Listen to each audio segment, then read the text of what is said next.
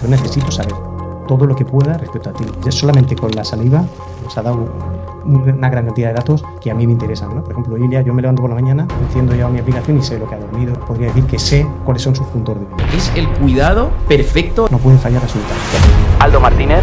Cuando sales, cómo ves todo el deportista, cómo entra, todo eso lo ha visualizado veces. Focus es la atención que voy a mantener yo sobre un objetivo concreto. Es la llave ¿no? que, maestra de, del éxito. Y ya fue golpeado. La vida nos golpeará en algún momento, ¿no? Pero debemos hacer lo que ella hizo. Se mató, sacó su fútbol interior, peleó y se casa. Si te caes y te veces, levántate otro, ¿no? Es un superhéroe. Es una persona que crece físicamente. Todo lo que va diciendo parece que se va cumpliendo, es el oráculo. Le había dicho a mi padre que sería campeón. Le había dicho a mis hermanos, a mis amigos que sería campeón. Sabes tú más de él que él mismo de él. Esto sí que es, me gustaría dedicárselo a mis alumnos. Si Alicia no hubiera corrido detrás del conejo blanco, nunca hubiera caído la madriguera. Nunca hubiera conocido el país de las maravillas y nunca se hubiera conocido a sí mismo. Corre, cáete y no tengas miedo en descubrir lo que aún tienes que conocer.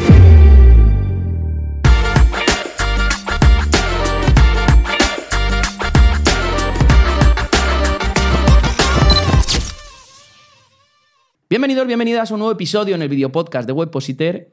Y hoy tenemos una entrevista muy especial y además hoy estoy acompañado por un amigo, un amigo de la casa, un amigo de la infancia, uno de mis mejores amigos, que es Jesús Vera, que está especializado en temas de salud y, y rendimiento deportivo, porque Hoy tenemos un invitado muy especial, hoy tenemos una persona a la que admiramos, que estábamos ahí fuera y estábamos flipando, estábamos diciendo, joder, es que todo lo que nos está contando aquí es que da para un libro, es que esto teníamos que haberlo grabado y le hemos dicho, no queremos saber más, no queremos saber más, que nos lo cuentes ahí dentro. Tenemos con todos nosotros al doctor Aldo Martínez, el preparador físico de los campeones, que además de ello también eres el preparador físico del campeón de Ilia Topuria, dos licenciaturas, dos másteres de alto rendimiento, dos doctorados en ciencias del deporte. Y yo ya he parado de leer porque, eh, vamos, estás súper obsesionado con tu trabajo, eres una eminencia y, y, nada, muchísimas gracias por estar aquí, por dedicarnos mmm, tu tiempo, que sé que ahora mismo precisamente es súper valioso. Bueno, buenas, os saludo a los dos, Luis, un placer verte, estar aquí hoy contigo, al, do, al futuro doctor Vera, un placer, eh, un enamorado del deporte y de la salud como yo. Y nada, el placer es mío poder hoy, hoy estar aquí en esta entrevista y muy agradecido también. Vamos con la primera pregunta que tenías que hacerle, ¿no? Vamos al lío, ¿no? Bueno, yo ya te sigo de hace mucho tiempo. Eh, es un placer estar contigo, Luis, que nos conocemos de hace tantísimo, tantísimos años y hemos tenido tantas batallas eh, que, bueno, que hemos contado y que vamos a contar. Y, y, bueno, pues estar con, con Aldo eh, significa para mí eh, tener un referente al lado, ¿no? Porque además de una persona con experiencia en la práctica con grandísimos deportistas de élite, eh, solo que ver su currículum y su página web, eh, ha investigado y yo sé de primera mano lo duro que es aportar conocimiento eh, científico de calidad y de nivel a la sociedad.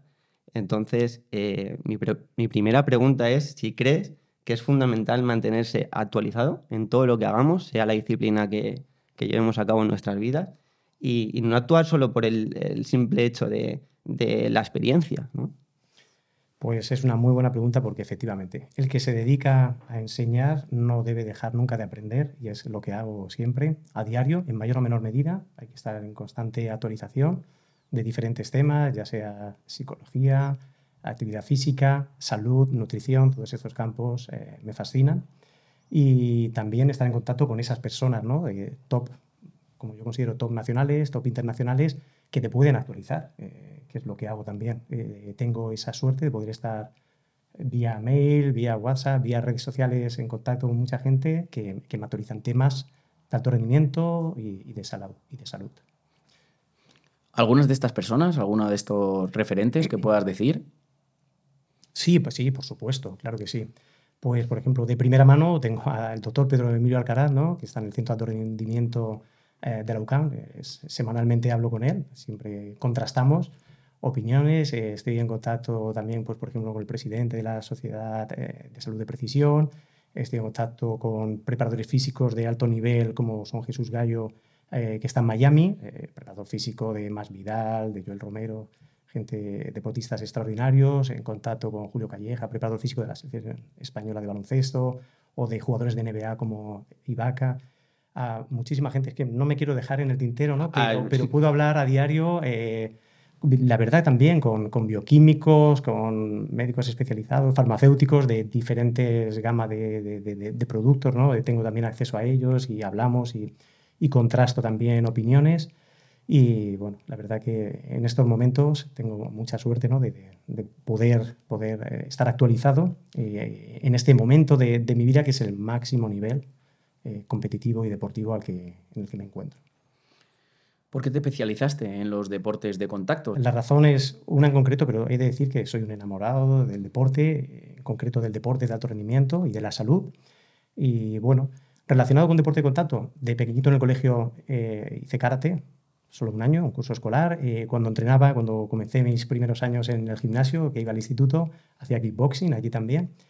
Y tiempo después, durante muchos años, preparé a opositores, a la policía, bomberos, y resultó ser que preparando a uno de los policías, en este caso que se presentaba para un día vino a buscarme su binomio, el que va en el coche con él, para que lo preparara, para artes marciales mixtas. Él era karateca.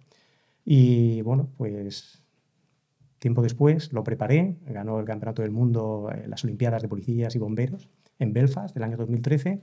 Y en este momento él era la referencia ¿no? de los deportes de contacto, este karateca, ¿no? en, en lo que es la ciudad de Alicante. Y tiempo después, él le gustaba entrenar boxeo, ya se estaba preparando para MMA. Es más, me buscó para MMA, pero coincidió que lo preparé para esa competición de karate. Y entrenaba en el Climen, MMA, entrenaba boxeo, la familia. Y bueno, y rendía bien y la gente pues empezó a preguntarle, oye, pero ¿cómo estás también físicamente tal? Y él fue realmente el que me hizo la publicidad de decir, pues mira, yo tengo mi preparador físico. Y empezó a venir gente, ¿no? De boxeadores, y, y en este caso es como, como caigo en los deportes de contacto, ¿no? Empiezo con un karateca, pero a partir de ahí empiezo a preparar boxeadores, viene algún judoka y viene también artes marciales mixtas, que lo dejamos para otra pregunta. ¿Y cómo, cómo Ilia llega a tu vida? ¿Cómo vuestros destinos se cruzan algún día? Y pues eso, me gustaría saber un poquito cómo, cómo os cruzasteis. Pues ahí lo tienes. Continuando con la respuesta anterior, eh, Ilia viene a mi grupo de la mano de Jorge Juan, este karateca, y, y- y ahí lo tengo en el grupo, con 18 añitos, jovencito, con las ideas clarísimas, siendo ya buenísimo, eh, comienza su preparación física conmigo.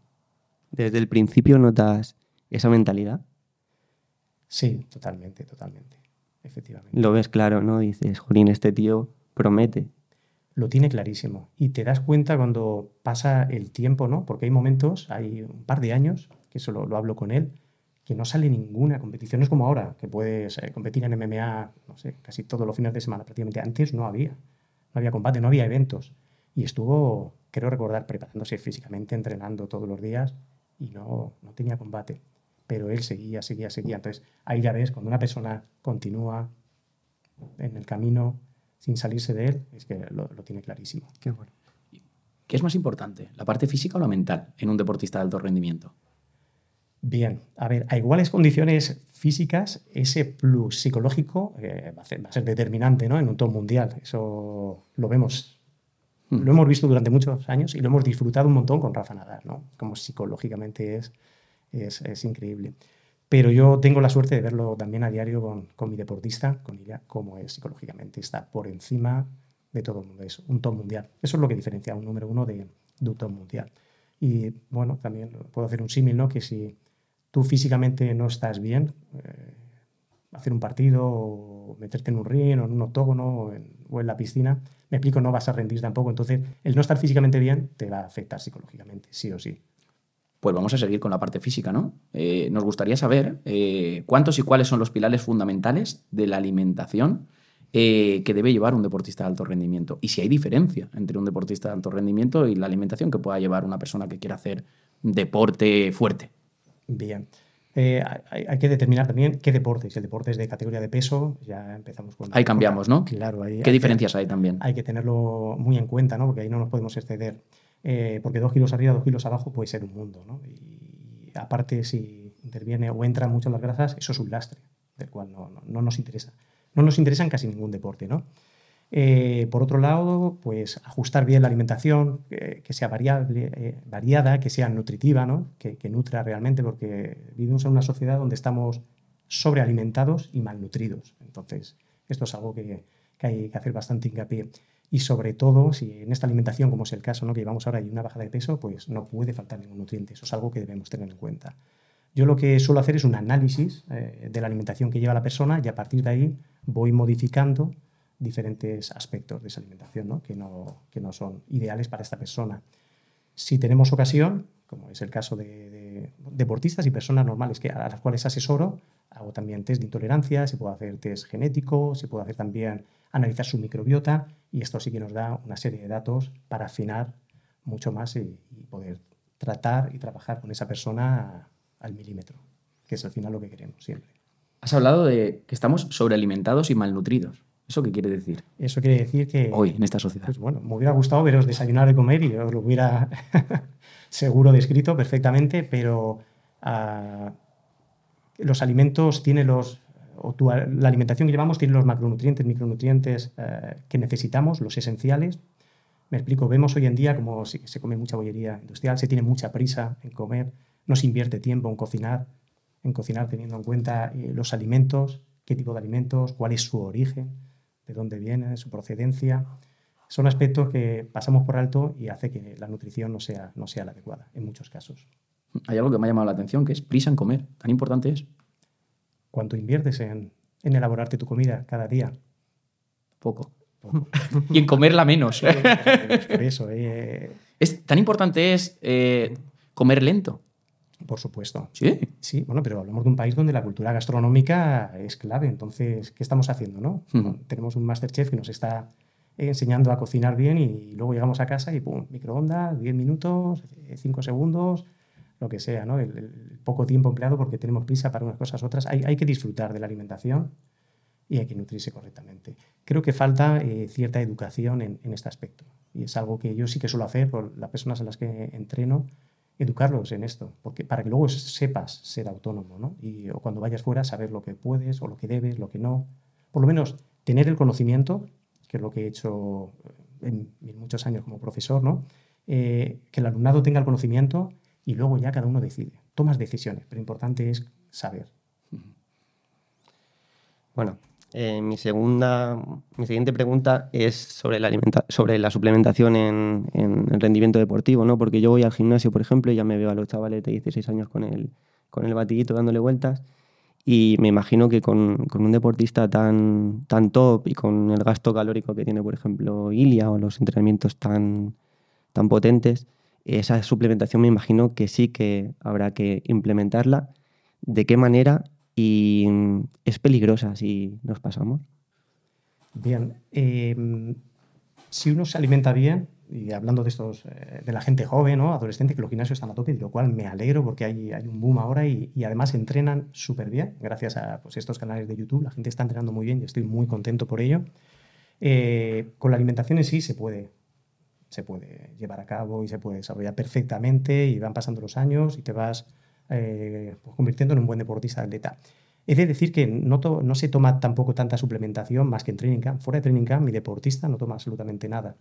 No, no es necesario. ¿Y en Training Camp qué tomas? Pues al estar haciendo una restricción calórica y algunos alimentos eh, puede ser que no nos aporte las vitaminas, los minerales necesarios, pues eso es lo que, lo que llegas a incluir en la alimentación. Mm. Muy bueno. ¿Qué síntomas mm, debemos notar para saber que se tiene que descansar? ¿El descanso es tan importante como el ejercicio? Efectivamente. Es algo que suelo preguntar. Aparte, tengo la suerte de, trabajar de forma unificada, con un dato unificado a través de, un software eh, que llevo a cabo con la gente a la, que preparo. Entonces, eh, dependiendo del dispositivo que lleves, ¿no? un reloj, un brazalete, un anillo, todo me llega, me llega una serie de datos donde puedo ver el sueño. Por ejemplo, Ilia, yo me levanto por la mañana, enciendo ya mi aplicación y sé lo que ha dormido, cómo ha dormido. Hostia. Claro, claro, todo eso llega, eso es bien conocido, las kilocalorías consumidas eh, durante los entrenamientos, durante el día, entonces tengo cada las 24 horas, kilocalorías consumidas, sueño que tiene incluso ya los entrenamientos, ¿no? Eh, los umbrales, la zona 1, 2, 3, 4, 5, que es la que me determina el programa que yo utilizo y cuántos ha trabajado en, cada una de estas zonas. Entonces me da, me da muchos datos y es, esta forma es como la, la forma en la que yo monitorizo, le hago el seguimiento a las personas que entreno, ya sean deportistas o, o salud o deporte recreacional. Y tenemos también la, variabilidad de la, frecuencia cardíaca, ¿no? ese tiempo entre latidos que también puede ser fundamental a la hora de saber cuando el deportista está demasiado estresado, ¿puede ser? Sí, sí, sí. Es una cosa, es un dato que se toma. Eh, luego yo por la mañana también pregunto, ¿no? en el caso de este deportista, ¿no? de, mi deportista con el que estoy ahora mismo en Training Camp, cómo se ha dormido. Eh, también es, es, muy importante conocer eh, cómo ha entrenado los días anteriores, ¿no? las cargas de entrenamiento, todo eso se cuantifica, todo eso lo debes tener en cuenta. Y si estás en vivo y en directo en un entrenamiento, cuando empieza a bostezar es que el sistema nervioso ya se lo he fulminado, ¿no? Entonces hay que cortar. Pero sí, eso hace, es algo que, que hace que, que variemos el, el, entrenamiento. Tú puedes planificar sobre papel todo perfecto para la semana, pero siempre hay, hay momentos en los que hay que modificar. ¿no? Es susceptible de modificaciones cualquier planificación por estas circunstancias, porque, porque el deportista o la persona o el cliente que tenga pues tiene sus circunstancias laborales como podéis tener vosotros. ¿no? Hoy tengo más trabajo, menos trabajo, no voy a rendir igual en, el gimnasio. Pero el descanso es clave, el descanso es clave. ¿Qué es más importante, el descanso o el ejercicio? Si imagínate que yo tengo eh, me acuesto hoy, esto me ha pasado, ¿eh? esto es real, me acuesto a la una de la mañana y al día siguiente me tengo que levantar a las seis para ir al gimnasio, porque si no luego no tengo tiempo por la carga laboral, etcétera, etcétera, etcétera.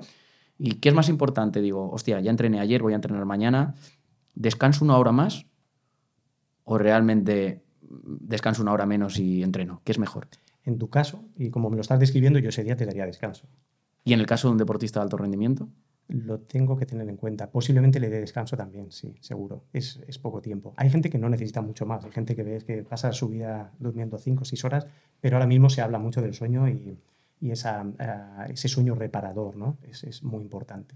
O sea, yo me quedo también con lo que acabas de decir de es que tú tienes un plan para tu deportista. Me imagino que también eh, en la alimentación eso pasa, de eh, pues yo tengo esto planificado, pero miro todo lo que ha pasado durante la noche, durante días anteriores, etcétera, y a lo mejor lo cambio. Esto, ¿Y esto lo varías en el momento o lo tienes ya pensado, ese plan B de si esto pasa? A ver, eso ya está en mente, porque ya son muchos años vale. la mente, está eh, clarísimo, es, es inmediato, ¿no? Sé lo que hay que cortar o la intensidad que debo pedir. Sí, por supuesto, eso siempre. Sí. Y eso me posibilita también a, a gente, a las personas, ¿no? los clientes que tengo online, el determinar también esas horas de sueño, esas kilocalorías, esa monitorización que tengo, eh, también es susceptible de hacer modificaciones. Tengo un chat a través del cual hablo con ellos y, y voy también, eh, también tomando, tomando sus sensaciones y su forma, su forma de cómo se encuentran.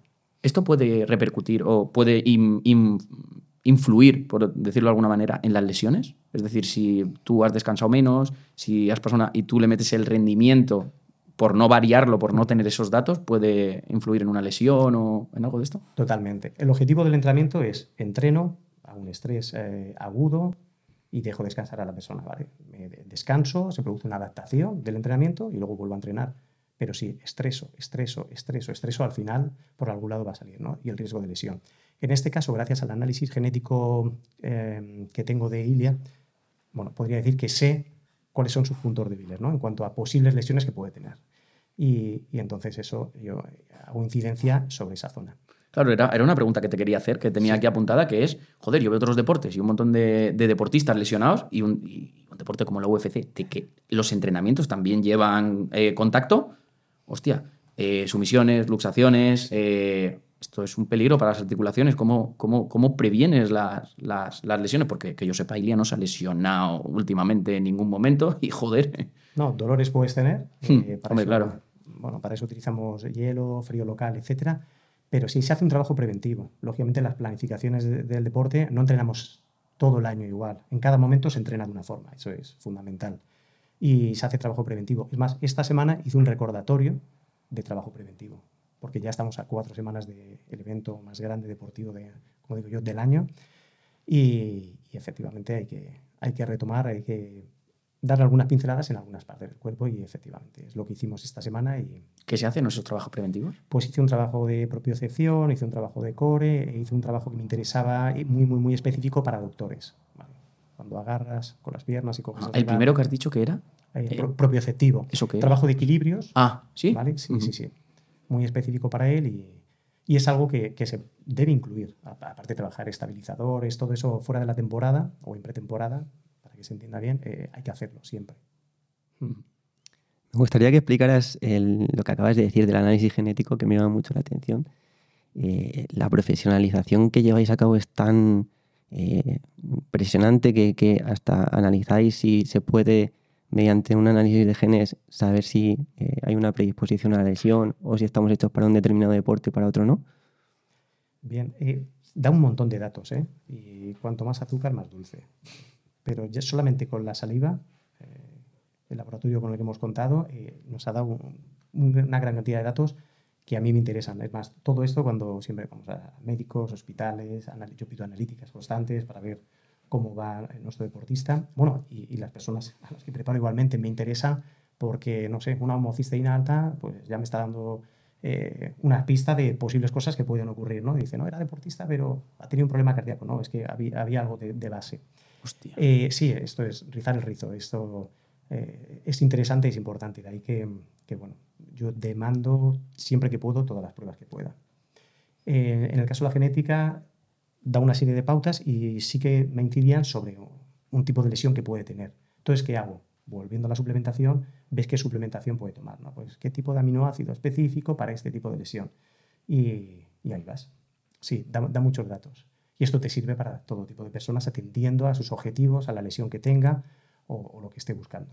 O sea, ese secreto para no tener lesiones, ¿no? Esa prevención que tú haces, ese estudio, ese tal, tú ya te anticipas y te puede ir por aquí, por allá. Sí, riesgo, riesgo siempre va a haber, es un deporte de contacto. Bueno, cualquier deporte va a tener su riesgo, ¿no? Está claro. Eh, hay que ver el deporte, la biomecánica del deporte, hay, hay muchos factores. Eh, no lo achacaría nunca, nunca a una sola variable. Esa lesión puede ser multivariable. Y lo que sí me sirve, por ejemplo, cuando hablo de testeos, que le hacen un, un test de esfuerzo, ¿no? Como hemos hecho ahí en, en el centro de rendimiento de, la UCAM, eh, tengo todos los umbrales determinados. Y por ejemplo, me vino muy bien ahora cuando estábamos en Miami, porque yo tenía que tenía una semana en la que me interesaba bajar un poco la grasa. Entonces necesitaba saber a qué frecuencia cardíaca tengo que poner ahí sobre la cinta para bajar grasa. Y efectivamente, tengo todos los datos, sé la frecuencia cardíaca y es, eh, me es muy sencillo hacer el, trabajo. ¿no? Al final, eh, esto es un, trabajo en equipo y cuentas con con mucha gente, con el conocimiento de gente y con el, y bueno, y con el conocimiento y, las pruebas hechas y, lo pones en práctica todo. Todo lo que sepas lo tienes que poner en práctica. Fundamental. La preparación de un deportista eh, yo la dividiría en el caso de, pues, deportes de contacto en dos fases, ¿no? Una primera fase donde eh, no hay pelea cercana y una segunda fase donde la pelea está muy, muy próxima, está al caer. Entonces, eh, ¿nos podrías hablar de la progresión que se lleva a cabo en, estos casos en cuanto a la restricción calórica con vistas a una, a una pelea cercana? Sí. Pues fuera de training camp, como lo decimos nosotros, fuera de training camp, eh, la alimentación, incluso no hago hincapié, lo dejo libre porque hay que también que tener un descanso psicológico súper importante y se entrena de otra forma, ¿vale? Es un entrenamiento, puede ser de, acondicionamiento físico general o buscando otros objetivos, ¿no? Hay semanas en las que busco un objetivo de fuerza, porque como incremento su fuerza, la transfiero a potencia y ahí tenéis la pegada del tío más duro de toda la categoría, ¿vale? más fuerte y con mayor eh, cantidad de, vatios que mueve. Eh, luego, cuando voy adentrándome en el training camp, eh, el entrenamiento físico y efectivamente la nutrición cada vez se va haciendo más específica. Pero a medida que hago la restricción calórica o que se hace la restricción calórica, hay que darle variedad. Me explico que le guste, porque como sea la alimentación muy repetitiva, se hace durísimo. Entonces ahí eso se encarga, está muy bien, está eh, en este caso, el caso de Ilia, está su, su mujer, está su, eh, pues eso, atenta a todo esto y a darle una variedad de, alimentación y de productos muy, muy, muy saludables que, hacen todo esto mucho más fácil. Entonces, era lo que, volviendo a lo anterior, eh, no podemos comer calentando un tupper en cinco minutos y, y comer rápido. Es algo que hay que estar en la cocina elaborándolo y eso es un producto de calidad y luego la verdad que, se come bien e intentar que no pase mucho hambre. ¿no? Eso es, lo, que se pretende a medida que van avanzando las semanas. A fecha de hoy lo llevamos genial. Vale, la bajada de peso es la mejor que se ha hecho hasta el momento y, bueno, y es así también como lo hago online. Por ejemplo, llevo a, estoy preparando a José Quiles también, eh, llevo la, alimentación desde, aquí, desde Alicante, es nuestro olímpico en boxeo. Y, a diferencia del el boxeo profesional o de las artes marciales profesionales, es que cuando vas a una olimpiada o una competición de boxeo olímpico, tienes que mantenerte en el peso durante toda la competición. ¿Me explico? Mm. Compites un día, al otro descansas, compites al otro, vas pasando rondas, pero te van pesando cada día que, que compites. Entonces tienes que mantenerte ahí. Es, es diferente. Entonces a- ahí varía un poco la alimentación. Pero bueno, pero todo se hace bien. Necesitas un tiempo para conocer al deportista, ver todo lo que le gusta, lo que, cómo, y cómo se adapta. Y, y nada, y al final todo ya queda hilado y, y a la perfección. Si hay muchas cosas que no le gustan, ¿qué? Imagínate, yo digo, No. Aldo, yo verdura no, Aldo, yo esto tampoco, yo esto tampoco. Te lo Eh, comes y punto, ¿no? Bueno, no, te, te das- no, se, se hace una, una adaptación previa y también se te hace una explicación y, una educación en relación a, a ello, ¿no? Ujú. Pero es importante. Eh, la fibra, eso, eso lo sabe todo el mundo. Eh, pero bueno, eso se va adaptando, se va adaptando a cada persona. Hay estudios que manifiestan que una vez que llegas a determinado nivel, sobre todo, por ejemplo, en el caso de un deportista top, ¿vale? Quizá el porcentaje de rendimiento en el aspecto físico pues ya es muy, muy pequeñín, ¿no? Entonces, ¿crees que cuando llegan a ese nivel eh, quizá le tenemos que dar más protagonismo a la parte mental, ¿no? Porque dices, "Oh, físicamente, este tío que va a hacer más, ¿no? A lo mejor le puedes dar eh, otro, otra perspectiva al entrenamiento. Sí, totalmente. Tuve un deportista buenísimo eh, físicamente. Yo tiraba series con él. Era un atleta, no le podía pedir más físicamente. Pero cuando le tocaba competir, había una limitación que era buenísimo en los entrenamientos. Y esto a veces suele ocurrir, ¿no? Gente que entrena muy, muy bien, pero compite mal. Y luego ves gente que entrena normal, pero compite, son unos fuera de serie, ¿no? Sí que ocurre. La parte mental es clave y es, es algo que hay que amueblar muy bien. Sí. Pero, ¿y, y- y por qué ocurre esto? ¿Por qué ocurre lo de este tío entrena muy bien, lo hace perfecto, pero se sube a un ring? ¿O se pone a competir ya con focos eh, en lo que, y ya no, ahí no rinde igual? Bien, ahí la has dado tú. La palabra es focus. Focus es la atención que voy a mantener yo sobre un objetivo en concreto, sin distracciones. Y ese focus, que yo he tenido la suerte de tener deportistas buenísimos, ¿no? Eh, tengo un buen palmarés de deportistas con, con sus medallas, eh, saben cómo ponerlo, ¿no? Con disciplina, trabajar, trabajar, trabajar y tener el focus en lo que tienen que, que tenerlo. El focus es, es la llave, ¿no? Que, maestra de- del éxito y que te permite sortear todos los obstáculos que, que aparecen, ¿no? Es, es- es importantísimo. El enfoque que le dé cada deportista va, a ser determinante también. Y eso, bueno, lo vemos, yo lo he visto en, unos cuantos deportistas, podría contar una serie de historias, ¿no? El, el enfoque, pero, por ejemplo, el enfoque lo tienes cuando sales al ring, cómo ves ¿no? el deportista, cómo entra, todo eso lo ha visualizado veces, lo ha entrenado previamente. Eso es, algo también que, que, se hace. Hay que visualizar lo que vas a encontrarte allí. Pero para todas las cosas de la vida, me explico. Si tú tienes eh, una conferencia, una charla, una entrevista, eh, la visualización de cómo pretendo que me salga es, es, importantísima. Es más, se está utilizando en rehabilitación desde hace muchos años. Yo tengo una operación de rodilla, una pierna la puedo ejercitar, ¿vale? Por decir algo bastante sencillo. Unas extensiones de cuádriceps las puedo hacer con una pierna. La otra la tengo en ese momento inflamada. Pero puedo pensar cómo se hacen esas extensiones de cuádriceps, ¿no?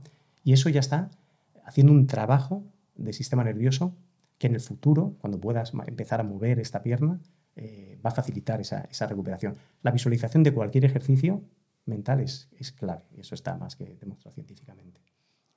Ejercicios y yo también diría un poco eh, objetivos en la vida, ¿no? Porque antes estaba hablando con Luis preparando tu entrevista y yo le decía, digo, es que eh, Ilia, por ejemplo, todo lo que va diciendo parece que se va cumpliendo, es el oráculo en persona. Es porque tiene una mentalidad muy fuerte y él todos los objetivos los tiene claros, claros, claros desde el principio y se van cumpliendo a medida que, que va pasando el tiempo. Sí, él te diría eh, creer, ¿no? Crea ilusiones. Eh, yo te diría algo que me dijo un médico deportivo hace 20 años, que fue una de las personas al final. En la vida van apareciendo personas de las cuales wow, aprendes un montón, ¿no? Esas personas que te iluminan. Este era un médico deportivo que, bueno, que llevó una selección campeona del mundo de fútbol y llevó un equipo europeo que ganó unas cuantas eh, Copas de Europa, campeón hoy en día. Y me decía, si no lo crees, no lo ves, ¿no? Entonces es algo que se me quedó muy grabado hace 20 años y efectivamente visualizar lo que tú quieres eh, es, clave. Ahora, por el camino eh, aparecerán cosas, adversidades que debemos vencer, ¿no? Y eso nos ocurre a todos. Unos tiran la toalla y otros pues seguimos y seguimos y seguimos en el empeño porque es lo que, lo que las emociones nos dicen en ese momento. ¿Cómo podemos cambiar nuestra mentalidad para ser los números uno? Es una muy buena pregunta. Bien. Debes. Bien. Debes, debes creerlo. Es muy buena pregunta. Debes creerlo, debes trabajar en ello. Y la fórmula que yo te diría, y te la podría ampliar eh, con, ejemplos personales, es eh, para conseguirlo tener disciplina, ser disciplinado. Eso es lo que he visto en todos los deportistas que yo, que yo he tenido. Es más, te voy a contar alguna anécdota. Eh, entrenábamos, esto era 2000, 2016 eh, creo que era, estamos entrenando en una zona de Cabo de las Huertas que me encanta, preparación física con Miguel Ángel Sansano, que fue campeón de España de boxeo olímpico de clubes, varias veces autonómico. Ahora hace poco, hace dos meses, ganó el europeo de boxeo olímpico de las Olimpiadas de Policías y Bomberos y tenía Ilia ahí también de pequeñito. Y ese día eran disciplinados, por la tarde, en invierno, eh, las condiciones no eran las ideales, pero bueno, hay que estar, adaptado a todo. Y ese día era súper especial, especial porque tenía dos grandísimos deportistas conmigo entrenando, pero era especial porque esa mañana había nacido el hijo de, Miguel, de Miguel Ángel Sansano, y ahí estaba el tío, entrenando. Eso es disciplina. Eso, por un lado. Disciplina es la que tuvimos en el UFC 282. Cada mañana iba a casa de ella, un café y a correr. Fue la bajada de peso más sencilla de toda su carrera deportiva hasta ahora, que lo está haciendo súper bien. Ah, disciplina tuve yo para poder sacar o defender una tesis doctoral en 2014 y otra en 2015. Eso es disciplina también. Tuve que tener para ello. Y hay un ejemplo que, que escuché una vez y me gustó mucho, de Bill Bradley, un jugador de la NBA, que cuando terminaban los entrenamientos, el equipo se iba al vestuario, pero él se quedaba en la cancha y elegía cinco ángulos de la cancha y tenía que lanzar y encestar 15 canastas. Si fallaba una, el marcador se ponía a cero y volvía a comenzar. A veces tardaba hasta dos horas en conseguir este objetivo. Eso es disciplina. Eso es entrega. Eso es decir no a todo lo demás. Eso es tener cero excusas. Y me quedé con, con este deportista que me encantó. Y bueno, y es lo que, lo que, lo que debe tener todo el mundo en cualquier área. ¿eh? La disciplina es, como he dicho antes, es la llave maestra, ¿no? Dice eh, Jigoro Kano, el inventor del judo, pasea por un único camino. No seas engreído por la victoria, ni roto por la derrota. No te creas ni tengas miedo cuando el peligro aceche y estate atento cuando todo está en calma, ¿no? Entonces, eso es lo que comentaba antes, el focus en lo que yo quiero y sin distracciones focus, disciplina, algún ingrediente más para esa receta para cambiar nuestra mentalidad. Totalmente. Determinación. Determinación. Y aquí tengo un claro ejemplo de, vamos, que me gustaría comentar. Mío personal, eh, cuando yo salí del instituto, eh, comencé en la universidad, en la Universidad de Alicante, y comencé una carrera, pues por eso, por seguir la tradición familiar, que era empresariales, ¿no? Pero comencé la carrera, pero aquello empezaron a pasar la semana, los meses, dije, este no es mi sitio, me encuentro fatal me encontraba mal porque dice, si yo he servido para estudiar, ¿no? la EGB me ha ido muy bien, el bachillerato también, eh, no es algo que no me gusta, al revés, a mí me gusta, pero no podía con, con aquello. Ah, no sabía cómo hacerlo porque bueno, el hecho de dejar la universidad eh, podía ser bueno, un drama familiar ¿no? en aquellos entonces. Hoy en día todo está mejor visto. Pero bueno, al final me tuve que enfrentar, para muchos hubiera sido un fracaso y para mí totalmente cambió mi vida. ¿no? Tomar esa determinación cambió mi vida. ¿Por qué? porque comencé a, prepararme con mi primera carrera, Magisterio de Educación Física, pero tuve que dar un salto. Un salto es porque empecé la carrera en Melilla y allí es donde dio un giro de 180 grados mi vida y de lo cual estoy muy, muy contento porque es a partir de ahí ¿no? es donde pongo la primera piedra hasta donde he llegado hoy en día, que, que va a ser el preparador físico de, del que para mí es ya el campeón del mundo. ¿Algún ingrediente más, aparte de tenemos focus, disciplina, determinación? Sí. A todos... Tenemos tres. Eh, tres y tengo Llevas uno más. ¿Las recetas son cuatro? Las recetas son cuatro. Las fórmulas son cuatro. Vale. Y una más eh, son, son las adversidades. Todos tenemos adversidades eh, en esta vida. Todo, a todos nos golpea la vida en algún momento. y, y hay que reponerse, hay que reponerse. Unas veces tocamos fondo y cuando estás en el fondo miras para arriba, ¿no? Dices, eh, quiero salir, quiero estar ahí, quiero estar ahí, pero a veces hay que permanecer un poco de tiempo ahí abajo. Y lo que aconsejo a todo el mundo es que tenga cuidado, porque siempre hay un componente emocional y uno racional, y en este momento los planos no están iguales, ¿no? y eso es lo que hay que tener en cuenta. Ahí te debes rodear de, de buenas personas que te permitan, pues eso, eh, amueblar tu cabeza y dar un salto, un salto cuántico e ir más allá. Y me quedo con un proverbio eh, oriental muy bueno, que es si te caes siete veces, levántate ocho, ¿no? Y eso es lo que debemos hacer. Y eso es eh, lo que hizo, por ejemplo, Ilia, ¿no? Me remonto al O2 Arena, Londres, 20 de marzo de 2022. Ilia fue golpeado. Nadie había recibido un golpe de estas características y se había vuelto a levantar en la UFC. Cuando cayó, la gente pensaba, oh, Ilia va a perder, ya está, lo van a noquear. La gente pensó así. Al instante, Ilia sacó su furia interior y peleó el combate. Peleó ese primer asalto. Peleó, peleó, peleó hasta que clic, clic, sonó la campana. Cada uno se fue a su esquina. El público decía, cuando empiece el segundo asalto, esto va a acabar. Lo va a noquear, lo van a poner contra las cuerdas. Jay Herbert pensaba lo mismo. Cuando Ilia salga, esto, esto ya es mío. Y bueno, debemos tener en cuenta que la vida nos golpeará en algún momento, ¿no? Pero debemos hacer lo que Ilia hizo. Si fuera fácil, todo el mundo lo haría, pero no fue así. Ilia se levantó, siguió peleando, salió el segundo asalto y en el minuto uno del segundo asalto noquea a Jay La gente, bueno, en España nos volvemos locos. Sí. Oh, lo ha noqueado, lo ha noqueado. Y se le pregunta, cuando corresponde el turno de preguntas, Ilia, ¿cómo lo has hecho? ¿Cómo lo has hecho? ¿Qué ha pasado? Dice, muy fácil, muy fácil. Cuando me golpearon, podía haberme quedado en la lona y quedarme derrotado. Podía haberme levantado y luchar con determinación y, con, y esta adversidad, sobrepasarla, porque yo le había dicho a mi madre que sería campeón, le había dicho a mi padre que sería campeón, le había dicho a mis hermanas, a mi hermano, a mi equipo, a mis amigos que sería campeón. Y escuchadme bien, sí, hay que tener un, buen porqué, porque en este caso la vida te puede golpear. Ilia lo tuvo. Ilia tuvo un porqué más grande que ese golpe, que esa derrota y que su juicio. Y eso es lo que, lo que forma a un luchador y, y eso es lo que nos demostró. Qué lección de vida. ¿eh? Tengo los pelos de punta y Luis me parece que se le va a caer un, una lagrimilla. Está el tío emocionado.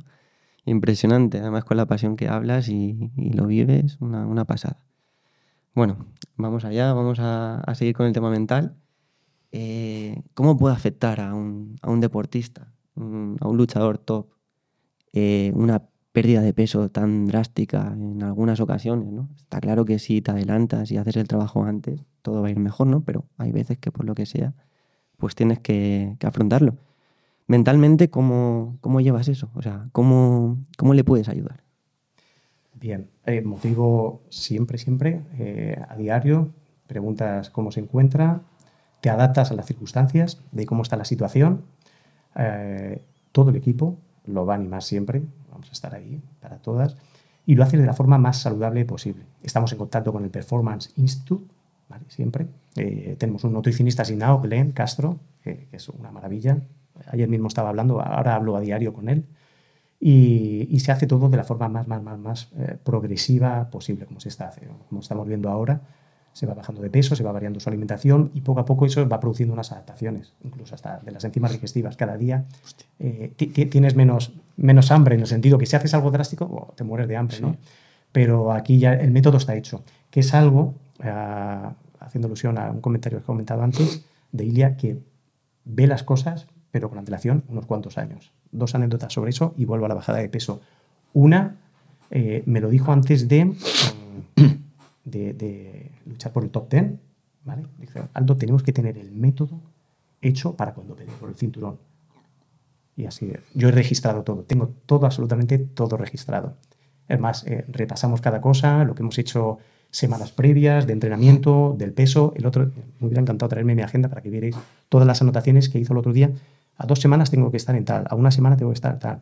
Y sí que lo colgué, y, y además lo colgué en, está en TikTok y en, mi Facebook, lo que él ha escrito en mi agenda, ¿no? que campeón del mundo 17 de febrero, eso lo escribió El otro hace dos, tres semanas que nos sentamos a revisar todos los pesos de los, de los top 10 y del top 5 de las dos, eh, de las dos peleas anteriores. Y, bueno, el método ya está hecho, eso lo dijo él hace dos años. Y por otro lado, hace unos años eh, quería hacer un máster, un máster super top de head coach, ¿no? De, el que coordina todos los equipos. Y se lo comentó y me dijo, te hablo de hace dos años, efectivamente. Me dijo, no, no, no hace falta que hagas el máster, es que lo vas a hacer conmigo. Y, y efectivamente. Lo, lo, que he aprendido, Qué fuera de serie. lo que he aprendido eh, en estos dos últimos años eh, ha sido, no, no, me lo hubieran enseñado en un máster, de verdad. Mm. Porque lo he vivido, también yo tengo siempre la inquietud y la intención de mejorar, mejorar, mejorar, mejorar todos los días. Y efectivamente aquí te doy dos anécdotas. Y volviendo a la bajada de peso, se hace de la forma más saludable. ¿Qué hacemos? Monitorizar, como he dicho antes, eh, impedancia bioeléctrica, valoro los líquidos que tiene en el cuerpo, extracelular, intracelular, se les hace su densitometría, ver cuánta masa grasa tiene, masa muscular, se hacen analíticas, ver cómo están todas las constantes. Yo cada mañana que llego a su casa tomo tensión arterial, eso también lo paso para que lo anoten y monitoricen desde el PI, desde el Performance Institute. Se lleva todo, todo, todo muy progresivo. Y siempre, claro, su, su percepción, ¿sabes? su percepción del esfuerzo y, su, y su, su, sentimiento de cómo se encuentra en ese momento. Estado físico, anímico, tienes que, que bueno, preguntarlo, verlo. Yo muchas veces lo miro a la cara y, y ya sé, sé lo, que, lo que quiere decir o lo que está sintiendo. Sabes tú más de él que él mismo de él, ¿eh? Estás no, ahí, estás ahí. A ver, mi intención. Joder. A ver, pero con cualquier persona. O sea, si Sí, tú sí, caes sí, en mis manos, yo necesito saber todo lo que pueda respecto a ti. Vas a tener una confidencialidad siempre al 100%, que es lo que he enseñado todos los años que doy curso de, de entrenador personal, pero lo necesito, porque si no, me va a hacer eh, ayudar a, a llevar a cabo mi trabajo mucho mejor. Sí, necesito saber cuanto más datos, mejor. Tú caes en mis manos, yo te voy a pedir analítica, te voy a decir, tienes estas opciones, ¿no? Pero necesito estas pruebas porque me van a decir mucho. Mm. Claro. Y otra anécdota en referencia a lo que has comentado, que escribió. ¿Cuándo, ¿cuándo dices que fue lo que escribió, lo de campeón, etcétera? ¿Hace cuánto? Mm, Dos, tres semanas, creo. Pues cuando vino aquí en febrero, hace un año. No sé si te Sí, acuerdas. sí, aquí, sí, en la primera entrevista del podcast de Webpositor. Sí, sí, sí, sí. ¿Sabes cuándo dijo que iba a ser campeón del mundo, no? Ah, Entre enero y marzo de 2024. Lo Lo, clavó. escribió.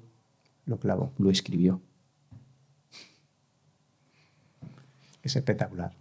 No, no, yo cada día estoy más sorprendido. Me explico que es, es, es una persona que crece físicamente, ¿vale? Que no, no hemos visto, su, o sea, ahora ha pasado a un nivel superior, no sé si ahora, bueno, tocaba otra pregunta en relación a él, pero si no lo adelanto yo y, está en su mejor momento físico, tengo todos los tiempos eh, plasmados, los tiempos que hacemos en pista, los kilos que mueve en cualquier ejercicio de pesas, está mejor que nunca, está más ágil que nunca, está más coordinado que nunca y aparte mentalmente crece día a día. Es, un espectáculo. Cuando hablas de que mentalmente crece día a día, ¿podrías ejemplificarlo? ¿En qué sentido? Pues la visión de futuro es, es muy bestial. ¿no? Los dos ejemplos que os he puesto, que hace dos años me decían tal y tal, o cosas que vienen en el futuro, yo las doy por hecho que también, efectivamente. Yo lo creo todo. Y, y es que lo, lo, veo claro, hay muchas cosas que están clarísimas que van a ocurrir. Si seguimos un poquito con la psicología del deporte, yo por ejemplo veo ahora a, Carlos Sainz, ¿no? que acaba de ganar eh, con, con, 61 años que tiene el tío un Dakar, eh, a Nadal, que no sé cuántos Roland Garros tiene ya, y que son gente que dice, oh, lo, lo, has ganado todo una y otra vez, no se cansan. Eh, ¿Cómo se puede mantener la motivación con el paso de los años si ya los objetivos los tienen más que pulverizados? Ahí está la clave. A ver, todo el mundo debería tener una motivación intrínseca, ¿no? Pero esto también depende, bueno, de los neurotransmisores que segregues, eh, es bastante personal, ¿no? De ahí que también hay algunas hipótesis en relación a, a pues, la gente que es un, po un, poquito infeliz, que podría decir una serie de datos, pero ahora mismo no viene al caso. Eh, sí, motivación intrínseca, motivación extrínseca de todos los que te rodean y te motivan, está claro. Eh, nosotros somos el resultado de las cinco personas que nos rodean. Entonces, ¿Tan, tan importante es eso, lo de las cinco personas que nos rodean? Totalmente. Totalmente piensa las que te están rodeando ahora mismo o las que estuvieron a tu lado cuando creaste esta maravilla. ¿Quiénes estaban? Y quienes no estaban ya han aparecido por el camino o, a posteriori, ¿vale? Porque eso ocurre. Eh, sí, esa motivación genial. Y lo que me, alegra y me fascina es que pasan los años y ahí tenemos a gente con esas edades al máximo nivel. Entonces, a, a veces cabe pensar, eh, ¿Por qué lo perdemos? ¿Lo pierdo por la edad? Lo pierdo porque no lo utilizo. Yo ahora mismo, si me levanto aquí, puedo salir corriendo y llegar a venidor. No hay ningún problema. No he dejado nunca de entrenar. Creo que todo el mundo lo puede hacer. No, no levantarse y hacerlo, sino si no estoy entrenando, entreno progresivamente, me adapto, pero puedes llegar a hacer una serie de cosas. Sí, totalmente. Tu condición física la puedes mejorar siempre. Pero no solo eso, a nivel de sistema nervioso también, ¿no? Los trabajos oculares, se puede mejorar un montón de, de, aspectos, de cualidades, que es lo que le digo yo a la gente, es que se puede rejuvenecer, teniendo en cuenta tu entrenamiento, tu salud mental y tu alimentación, totalmente. Hostia, ¿cómo que se puede rejuvenecer? ¿En qué sentido rejuvenecer? Si yo, por ejemplo, tengo 50 años, ¿puedo rejuvenecer? Bueno, hoy en día lo estamos viendo, ¿no? Tenemos sí, ahí un multimillonario que está invirtiendo una pasta. Sí, y eso sí, y pero sin tener ese dinero. bueno, está claro. A ver, Aldo, ¿tú qué utilizas? No es el método Aldo en sí, que yo utilizaría con la gente, pero el método Aldo es algo individualizado y personalizado, que creo que ha quedado claro aquí, ¿no? Yo me adapto a la persona y mejoro su versión. Eso está clarísimo. Siempre volcándome en él y monitorizando todo.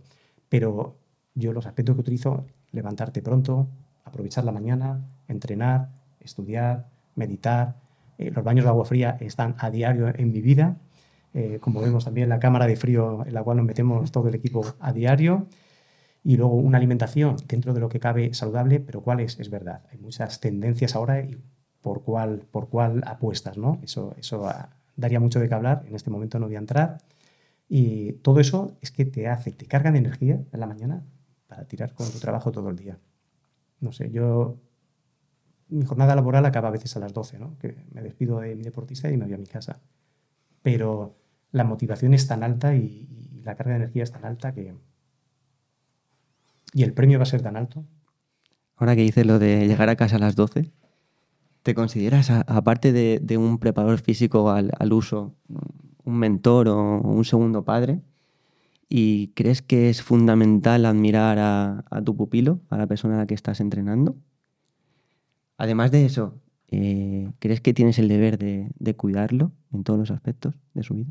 Sí, yo creo que se resumiría, eh, cuido a toda la persona que caiga en mis manos, que las elijo yo, eh, en, el sentido de no solamente ya como deportista, tal, sino gente que vaya a, volcarme en ella, tengo que elegirla, ¿no? Porque quiero también que, ellos cumplan, si no, no, no, consigo mi cometido ni el objetivo de la otra persona. Pero en el caso de, de o de cualquier otro deportista que haya entrenado, eh, me debo a ellos. Y en este caso ahora mismo me debo a Ilia. Como no, cualquier aspecto lo tengo que tener en cuenta. Y eso es lo que me hace a diario, pues bueno, pensar cada cosa que se va a hacer y, y seguir formándome. Y esa es la suerte que tengo de estar en contacto también con tanto profesional de todos los sectores que a los cuales pues, puedo pedir o preguntar consejo para, para, equivocarme lo mínimo posible. Sí, sí. Hay que cuidar, pero hay que cuidar a, todas las personas que, que, tengas alrededor, por supuesto. Has hablado de que terminas a las 12 de la noche muchos días con, con Ilia. ¿Cómo es trabajar con Ilia Topuria? A ver, para mí es sencillo, ¿no? Es, es, es, es, sencillo porque ya llevamos años y yo creo que estamos adaptados el uno al otro, hay, hay una simbiosis y hay algún día, hablo de Training Camp, ¿eh? Training Camp eh, pues sí, sí, hay días, tú terminas cuando, cuando ya, ya ha finalizado todo tipo de entrenamiento y todo, y todo lo que hayas hecho, ¿no? Como por ejemplo, igual a última hora del día hemos dejado, pues para utilizar después del segundo entrenamiento, hemos hecho pues la cámara hiperbárica, eh, presoterapia, repasamos algunos aspectos del día o del, día después, eh, cenamos juntos, se habla un poco y, y, y salgo. Pero sí, hay, hay días que sí que se finalizan esas horas. No, no, hay horario. O sea, en tra Training Camp... ¿Qué es exactamente un Training Camp? El Training Camp es el periodo en el que se prepara el deportista para su evento más importante. Efectivamente. Y en este caso hablamos del cinturón, ¿no? De historia del deporte español, eh, leyenda del deporte de las MMAs. Y bueno, en, hay un pre-training camp donde se va entrenando, pero el 1 de diciembre ya es... O sea, que dura un training camp que puede durar tres meses, dos meses y medio. Training camp de 8 a 12 semanas. Sí, sí. Y ahí es donde vivo por y para el deportista. Yo llego a su casa antes de que se levante y, y me voy cuando él ya se va a ir a su cama. ¿Y no, ¿Y no hay días que acabe hasta las narices de ti? Que diga, madre mía, él, él puede, estoy hasta él, las narices de ti hoy. Puede ser, sí. puede, puede, puede, ser que sí. Puede ser que sí porque, porque hay muchos aspectos a tener en cuenta. Pero al final poco- tienes la, la- la parte de, de- Si él quiere hacer algo y no es bueno para él, tú le tienes que decir, no, es que esto no puedes comer, o es que esto tal, o es que hay que hacer esto, ahora hay que hacer lo otro. En ese sentido. Bien, pero el no nunca hay que decirlo. Es igual que como, a los niños, ¿no? Lo voy a decir aquí, que no hay que hablarles con el adverbio de negación. Intenta hablar a un niño sin decir no. ¿vale? No hagas, no saltes, no corras, no lances la piedra. no. Utiliza otro vocabulario, pero el no nunca lo utilicéis con los niños. Siempre el mensaje positivo. Eh, no, no lo voy a hacer así. Tienes que saber cómo llegar y Mm. cómo comentarle que no es lo idóneo en este momento porque hay que eh, pues, comer otra cosa o le ben- beneficiaría de cara a tal o pues cualquier otra cosa pero ahora nos está dando. Todo va perfecto. Los datos que tenemos ahora mismo son los mejores eh, que tenemos de en, en- en lo que a alimentación, condición física, eh, fisiología del deporte. Tengo aspectos técnico-tácticos eh, y de los deportes de la modalidad deportiva, ¿no? boxeo, jiu-jitsu, MMA, lo tendrían que hablar sus entrenadores. Lo que a mí me corresponde, que yo tengo todos los datos registrados, es espectacular como está ahora mismo. Sí. Me dijiste el otro día que era un superhéroe. Es un superhéroe. Lo veremos. Yo lo veo en películas tanto de Marvel, eh, de Marvel y muchas veces, porque yo siempre eh, podéis escuchar, ¿no? Cuando me meto en la cámara, digo, ponme Misión Imposible, que es tu peli. Ahí, tú eres el sustituto de Tom Cruise, ¿no? ahí en, en esta película. Eh, sí, sí, va a ser un actor, es un superhéroe, totalmente. Que lo tenéis que ver cómo se mueve. Es que ha, ha mejorado en todas las cualidades, pero tiene una agilidad. Es algo espectacular. Pero los entrenamientos son una puerta cerrada, entonces lo poquito que podéis ver es, eh, o que se puede ver ahora mismo son los, los vídeos eh, hechos por, por Abdu. Has hablado de la, de la cámara de crioterapia. ¿Qué es esto y por qué es tan beneficioso? Bien, pues la crioterapia es bueno, la terapia de frío. En este caso estamos utilizando una terapia de, de frío en ayunas. Lo utilizamos por las mañanas. Se despierta, baja las escaleras No quiero ni pensarlo. y los dos juntos nos vamos abajo. Eh, hay días que son más duros y días que son mm, menos duros, ¿no? Pero duro, duro es, pero merece mucho la pena. Eh, la energía con la que sales de la cámara frigorífica es, es- es espectacular. Y afrontamos el día con, vamos, con una energía increíble. Y bueno, hay que darle un toque de humor muchas mañanas y, ahí estamos los dos. Uno se mete con el otro, el otro tal, y, porque hay que, tiene que acompañar esto en, nuestro día a día, pero, pero está ahí. Está ahí. Eh, el frío, las terapias de crioterapia las veíamos ya, pero hace muchos, muchos años, con, con agua fría, como metían los caballos de carreras, que mueven millones y millones en apuestas, como después de las carreras, los entrenamientos los metían en agua fría, ¿no?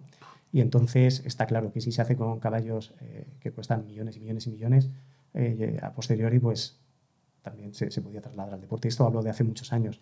El deporte se va utilizando siempre, ¿no? El hielo, el agua fría con hielo. Diferentes investigaciones te dicen una duración, otra. En este caso ahora hemos optado por tanto por frío local, dependiendo donde tengas que poner en cualquier parte del cuerpo. Esa maquinaria también disponemos de ella porque, pues bueno, CTN eh, nos, nos está ayudando en este training camp. Y, y luego la de cuerpo completo, que es la que se puede ver a, a diario cómo disfrutamos en ella. Y, y bueno, hace su efecto antiinflamatorio, entre otras cosas, eh, mejora el sistema inmunitario. Y es un detalle, ¿no? Que antes habíamos hablado, ¿no? Pues bueno, someterse al frío una vez que estás entrenado, ¿eh? No le digo a la gente ahora vete mañana y métete en la playa, tal, ¿no? Todo requiere de una adaptación. Eh, lo que comento a, a- a los clientes que yo tengo, pues es conforme termina el verano, tú sigues metiéndote en la piscina, sigues metiéndote en la playa poco a poco y eso te, bueno, te va a hacer que, que vayas tolerando ese frío. Y es muy importante también el caso de los deportistas de contacto porque el mecanismo del frío es similar al mecanismo del dolor. Entonces, bueno, el hecho de aguantar ahí los tres minutos a menos ciento y pico grados, pues te hace, te hace mentalmente más fuerte. Sí. Además, también tenéis, he visto, odontología deportiva, trabajáis los ojos. ¿Qué es eso de trabajar los ojos? O sea, trabajáis los ojos, trabajáis todo. O sea, me falta ya ver que trabajáis un meñique así. Digo, ¿esto qué es? O sea, es- es el cuidado perfecto, el, el entrenar todo al milímetro. O sea, es increíble. Es, es- es obsesión ya, ¿no? Lo, lo que, lo que tú estás haciendo ya. Es- Bueno, sí, bueno, para algunos será obsesión, para mí es mi trabajo. Eh. Yo concibo el alto rendimiento así, pero la salud también la concibo así. ¿Sabes? Si te voy a mandar a un especialista es que quiero realmente saber qué es lo que te está fallando y cómo lo podemos solucionar. En el caso de que una persona tenga un problema, tu problema se hace mi problema. Pero pasando al alto rendimiento, sí, esto es bastante sencillo. Si digo, hablando rápido, quiero que el ojo de Ilia sea más rápido que el ojo de Volkanovski. El que se anticipe, el primero que llegue, puede ganar el combate, que se va a ser Ilia.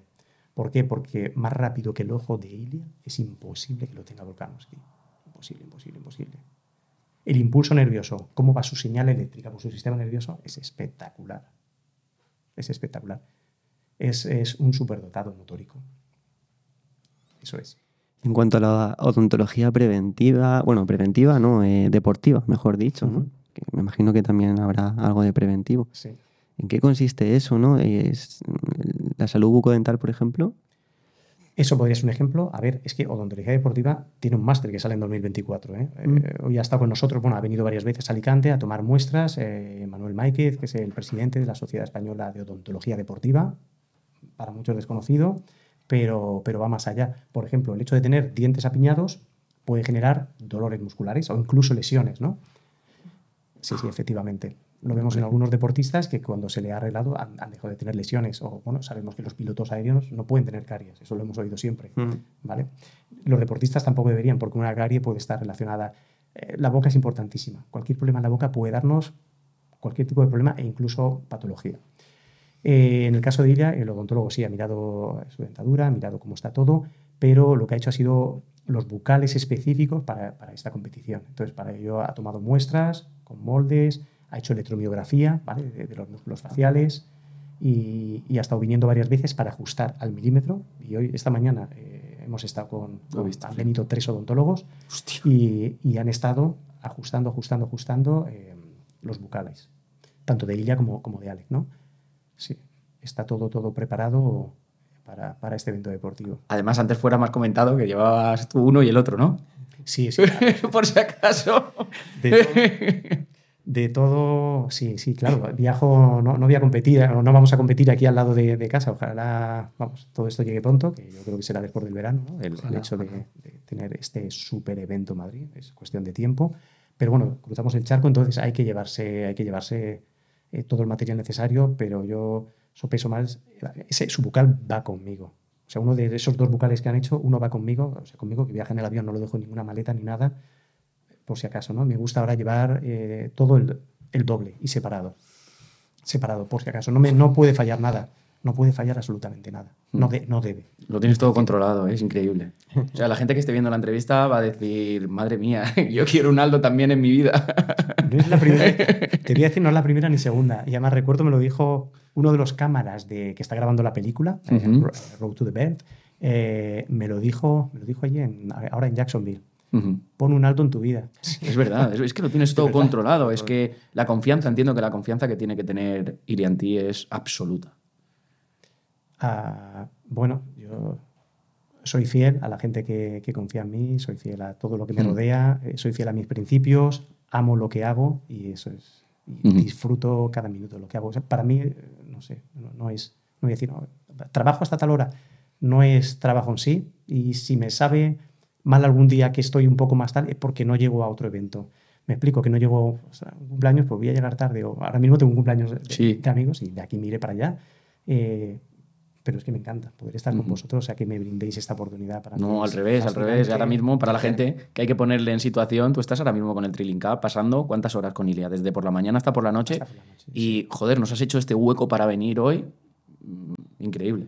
Sí, a mí me sabía mal porque es que solo tengo, Me da tengo igual, nos este adaptamos. momento. Nos adaptamos. Ya, ya, ya. Pero era para que lo comprendierais porque realmente, eh, y se me llama ahora, yo tengo una mochila en el coche con ropa deportiva eh, porque ha ocurrido a veces. Fuera de training camp, Aldo, estoy tal, entrenamos. Estaba yo en, en una consulta eh, médica viendo, aprendiendo de, de una neuróloga y dije, me tengo que ir, me ha llamado. Y me fui. Sí, o sea, siempre que puedo, fuera de training camp, lo que os he comentado, estoy formándome, estoy, eh, voy a un sitio, voy a otro, voy a un congreso, voy donde pueda aprender y mejorar yo, porque si mejoro yo, mi versión, mejoro a todas las personas que me rodean. Y ese es el objetivo, mejorar a diario. Yo creo que también es fundamental que la gente sepa eh, lo importante que es tener un buen equipo multidisciplinar, ¿no? Lo acabas de comentar, te vas con cardiólogos, con neurólogos, con traumatólogos. Ese, eh, ese conjunto es fundamental, ¿no? Para, para él, ¿no? Para un deportista tan importante. Súper, súper. La verdad que es, es importantísimo el contar. Tenemos un equipo sanitario, tenemos nuestros fisios, Fran, Raúl, eh, nuestro traumatólogo deportivo, el doctor David Benito. A diario tengo, tengo grupos de WhatsApp con cada, con cada uno de los. Y entonces mando el informe, eh, dependiendo de lo que conste, a- al PI. Todos los días escribo a PI. eh, con Jesús, hablo todas las semanas Con los fisios y el médico hablo todos los días, también diría, eh, y lo que, lo que he comentado anteriormente, es que necesito hablar con un cardiólogo, necesito saber algo sobre una proteína, un aminoácido, un recuperador, un... llamo y me informo antes de, de todo. Sí, Ah, para mí es una maravilla, porque ahora sí que estoy haciendo, como ella me dijo, no, no, espérate, que el máster va a hacer conmigo, estoy haciendo lo que, lo que realmente yo buscaba. No hay máster que sea igual. Porque em, hemos ido dando pinceladas, pero podrías describir rápidamente en qué consiste tu trabajo con Ilia, porque claro, la gente estará pensando, bueno, pero hace esto, pero ¿cómo puede ser que se pase desde por la mañana hasta por la noche tantas horas? ¿Qué es lo que hace exactamente? Porque tú también tienes un trabajo de coordinar, como pues esto es coordinar, coordinar a este con el otro, con el otro, con el otro, mandarle las pruebas, recibirlo, ¿no?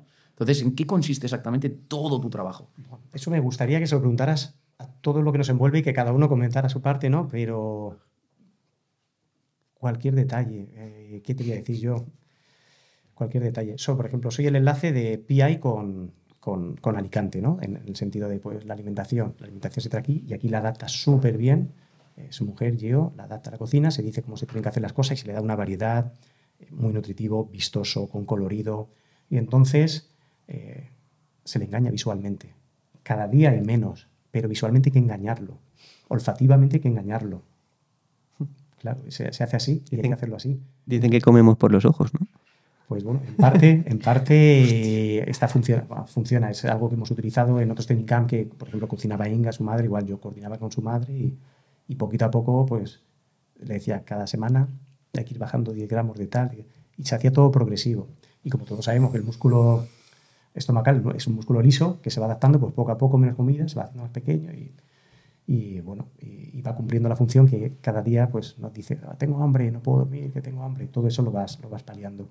Si se hace todo progresivo y adaptado a la persona, todo funciona, que es lo que buscamos, que sea de la forma más saludable posible.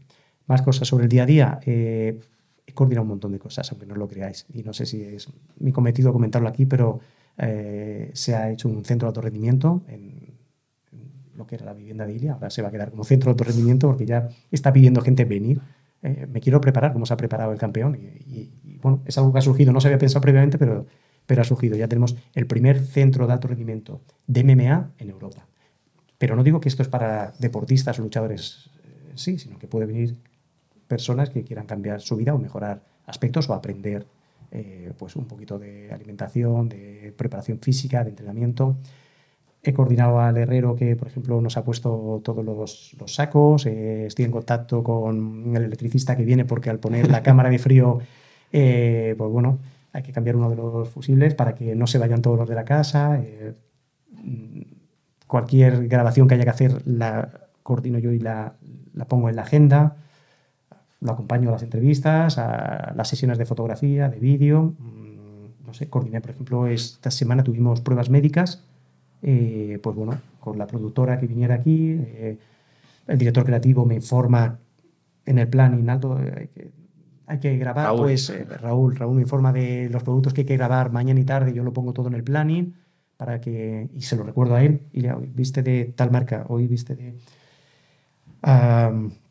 todo, el agua que sea la correcta en los entrenamientos, agendar cuándo va a venir el, odontólogo, buscar los huecos porque es muy difícil, coordinar los fisios para que vengan. Eh, es, bueno, un cómputo de cosas que, que, no paras en todo el día. De verdad, hay momentos que, que no das abasto para eh, avisar a todo el equipo para que venga, ya podéis venir, eh, estamos en tatami, vamos al gimnasio. Pues bueno, al final todos, todos estos aspectos que, que tiene que delegar en ti, porque el deportista, y además hay que hacerlo así, el deportista solo tiene que pensar, en entrenar, ¿no? Entonces, por un lado, las cosas administrativas las frena Pedro, su agente, y por otro lado, pues todo lo relacionado al entrenamiento, pues coordino yo siempre con, con, bueno, siempre contrastando con todos los demás, ¿no? Por ejemplo, los domingos, pues Alec y yo diseñamos la semana. Ale me dice, vamos a hacer esto, esto, lo otro, tal. Hago el planning, lo envío Raúl. Raúl me dice, vale, pues van a ir estas marcas, lo envío al equipo eh, lo envío a los fisios para saber que vienen miércoles, los necesito miércoles, viernes fijo y, yo paso el parte después de cada entrenamiento. ¿Le duele esto? ¿Ha ocurrido esto? ¿Todo va bien? Eh, voy a poner un poco de frío local en un cuádriceps. Eh, ahora le pongo frío en el tobillo, porque tenemos la maquinaria también de, frío local ¿no? para diferentes partes.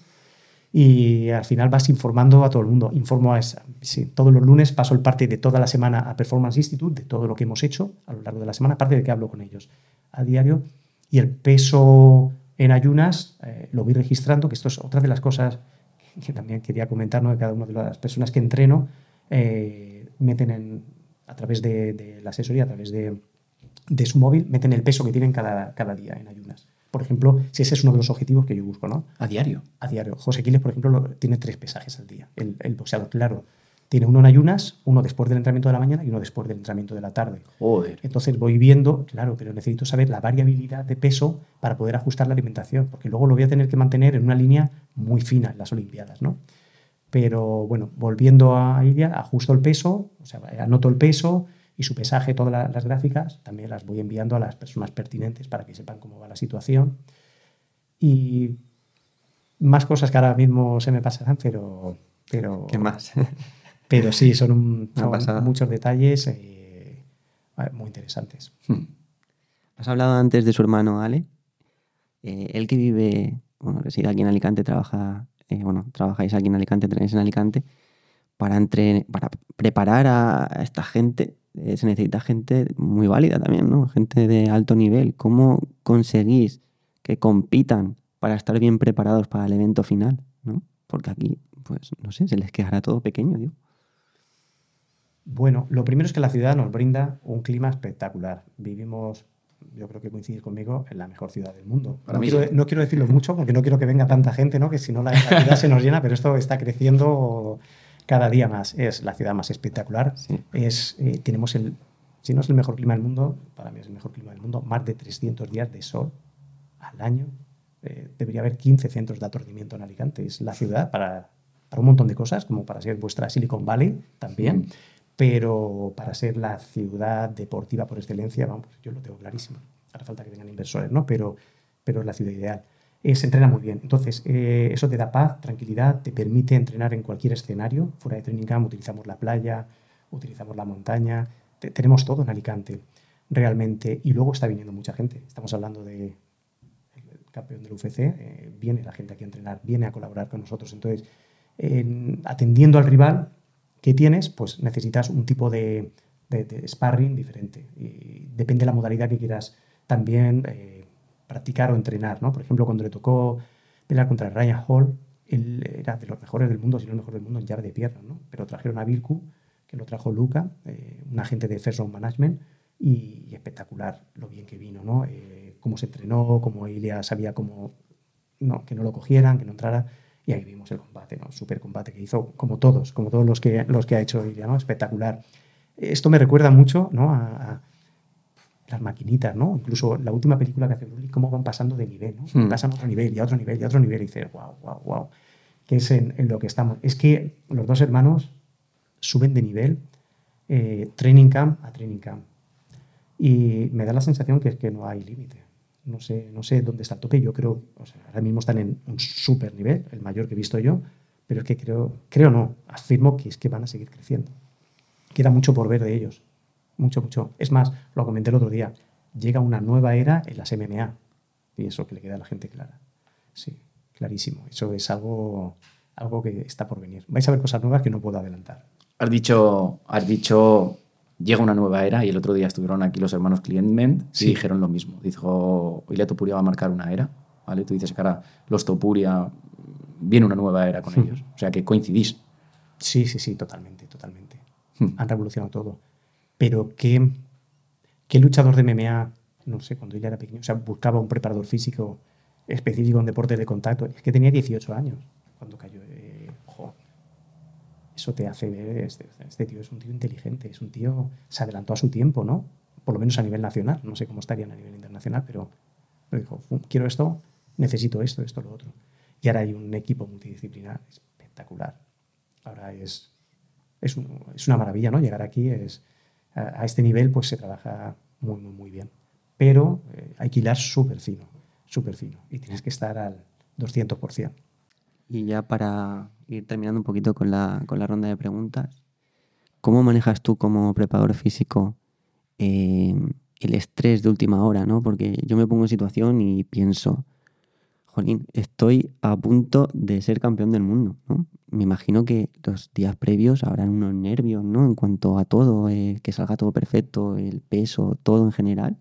Ese estrés de última hora, ¿tienes alguna técnica, alguna cosa que nos puedas decir, que nos pueda ayudar incluso a nosotros en los momentos más de estrés de nuestras vidas, ¿no? Que ya que esta entrevista la, la puede ver mucha gente, ¿cómo, cómo extrapolarías, ¿no? Eh, ese estrés de última hora y qué técnica o qué consejo nos das. Bien, yo hago un listado. Hay que, hay que redactarse un listado de cosas así porque no se te puede olvidar nada. Eh, vosotros sabéis que los pilotos aéreos chequean, hacen todos los días lo mismo, pero se chequea, plin, plin, plin, plin. Y eso es súper importante. Lista de todas las cosas que debes tener en cuenta para ese día, para esos días, e ir chequeando. No puedes dejar nada por alto. Y chequear, aunque creas que lo sabes de memoria, no, no, no. Un listado de cosas y y ver viendo qué se va cumpliendo y qué, toca después. No puedes trasladarle nunca nerviosismo a tu deportista, a tus clientes, a, la gente que tengas al lado. Eh, la responsabilidad sí hay muchísima porque para mí la pelea es el día de antes, es el pesaje, ¿no? es donde todo tiene que ser preciso, exacto. Y bueno, y una vez que termina ahí, también porque hay una rehidratación, que hay que hacer todo progresivo. Eso vas, siempre con el crono, vas va todo cronometrado, la cantidad de agua en 10 minutos, los siguientes 10 minutos, los siguientes 10, luego lo que corresponde en cada momento, todo eso está más que marcado. Eh, se rehidrata y ya por la noche cuando ya veo que ha ganado sus 7, 8 kilos, digo, bueno, ya todo está bien. Yo creo que mi trabajo hasta el día siguiente, ¿no? Digo, ya, ya está, ¿sabes? Ya te relajas. Yo estoy activo desde el día 1 del training camp hasta la noche, bueno, la mañana siguiente también pero ya cuando dado el pesaje, lo tengo rehidratado, lo veo bien, todo está bien, sus constantes vitales bien, ya lo veo calentando en el vestuario con esa mirada de tigre, está todo perfecto. Y ahí ya está todo, todo que va a salir bien como siempre. Y para terminar, eh, Aldo, eh, siempre a todas las personas que pasan por este podcast le hacemos un desafío, que es el desafío Webpositor, que es un reto en base a, las habilidades de cada uno. Y te quería preguntar, y me quería poner yo, por ejemplo, en situación, pero esto le puede servir a cualquier persona. Eh, imagínate que yo quiero competir en boxeo, ¿vale? A mi edad, que tengo 35 años, y pelear en una pelea amateur y ser competitivo. Competitivo, ganar, ¿vale? en una pelea amateur. ¿Cuáles serían las claves para ser la mejor versión que yo puedo ser? Bien. Debes tener en cuenta aspectos físicos, psíquicos, ¿vale? Y del grupo, el equipo que te rodeas, eso por un lado. Por otro lado, tienes aspectos fisiológicos que envuelven a, al deporte que tú vas a hacer, en este caso, pues ten en cuenta la preparación física que vas a llevar a cabo, para, pues, no sé el número de asaltos, me imagino que sería... Amateur son tres. ¿Tres? Tres de tres minutos. Vale. Y, y luego prepararte. tendría que, no sé, en, mi caso, lo que corresponde a la, preparación física, hacer una valoración de tu condición física y hacer hincapié en, en esos aspectos que hay que mejorar. Luego tendrías tus aspectos técnico-tácticos, que lo lleva tu entrenador de boxeo, y, y trabajar con disciplina, con determinación Habrá momentos malos, eh, reponiéndose de, las adversidades y con el focus puesto en tu, en tu objetivo. Esas son las cuatro. Y esas cuatro es una receta brutal con la que yo creo que podemos terminar esta entrevista y agradecerte, que ha sido un placer eh, poder entrevistarte y poder eh, aprender y absorber esa, esa, mentalidad, porque yo creo que hemos hablado de muchas cosas, hemos hablado de salud, hemos hablado de ejercicio, pero lo de la mentalidad yo creo que es una de tus claves también y que, joder, igual que cuando vino Ilia sorprendía, pues yo creo que también le va a sorprender a mucha gente la mentalidad que tienes y, el focus, lo que has dicho, focus, disciplina, determinación y, adversidad. Así que por mi parte, eh, muy agradecido. Nada, muy agradecido, estoy yo también. Y bueno, en relación al focus sí que, sí que quería comentar una cosa, ¿no? que el, cerebro eh, no sabe pensar de forma negativa. Y ahora voy a poner un ejemplo, y a ti te va a costar mucho. Si te digo, no pienses en un ordenador, ¿vale? y solemos reforzar aspectos negativos, ¿no? Y eso, pues, lo vemos en, los esquiadores, por ejemplo, ¿no? Como cuando van descendiendo entre árboles, una persona miraría los árboles, ¿no? No te, no te golpees con el árbol, no choques con el árbol, no choques con el árbol, no choques con el árbol. Pero un esquiador experimentado mira el camino, mira el camino, mira el camino, mira el camino. Y esto es el focus, ¿no? Es el focus que debemos poner todo. Eh, la perspectiva lo cambia todo. La perspectiva lo cambia todo. Y aquí creo que nos vamos a sentir eh, identificados cuando digo que la gente generalmente vive entre 0 y 2.000 metros, ¿no? Y te dicen, ¿para qué quieres subir arriba? Si hace frío, si lo vas a pasar fatal, no subas arriba. Pero lo que le digo yo a la gente, ¿no? Que desde arriba las cosas se ven mucho mejor. Y yo creo que con esta frase podemos... Sí, yo darle las gracias. Eh, creo que aparte de las curiosidades que nos has resuelto, que teníamos muchas, has dado una auténtica lección de vida en este tiempo. Y nada, eh, pues eso, muchas gracias y, y a seguir igual y enhorabuena por todo lo que haces, lo que has hecho y lo que vas a hacer, ¿no? Porque siempre hay que destacar de ti lo, lo profesional y lo bien formado que estás y cómo te desvives por su trabajo, que es lo que teníamos que hacer todos en esta vida. Muchísimas gracias, eh, muy agradecido de estar aquí. Espero volver después de, de traer el cinturón Ili aquí a Hombre, España y brindarlo hombre, a todos los hombre. españoles. Y finalizar y cerrar esto, porque esto sí que es, me gustaría dedicárselo a mis alumnos, que llevo este, este curso, pues bueno, he tenido que pedir un permiso para, para poderme dedicar a otra de las cosas eh, que amo. y es que mm, si Alicia no hubiera corrido detrás del conejo blanco, nunca hubiera caído la madriguera. Nunca hubiera conocido el País de las Maravillas y nunca se hubiera conocido a sí misma. De forma que corre, cáete y no tengas miedo en descubrir lo que aún tienes que conocer. Muchas gracias. Thank you.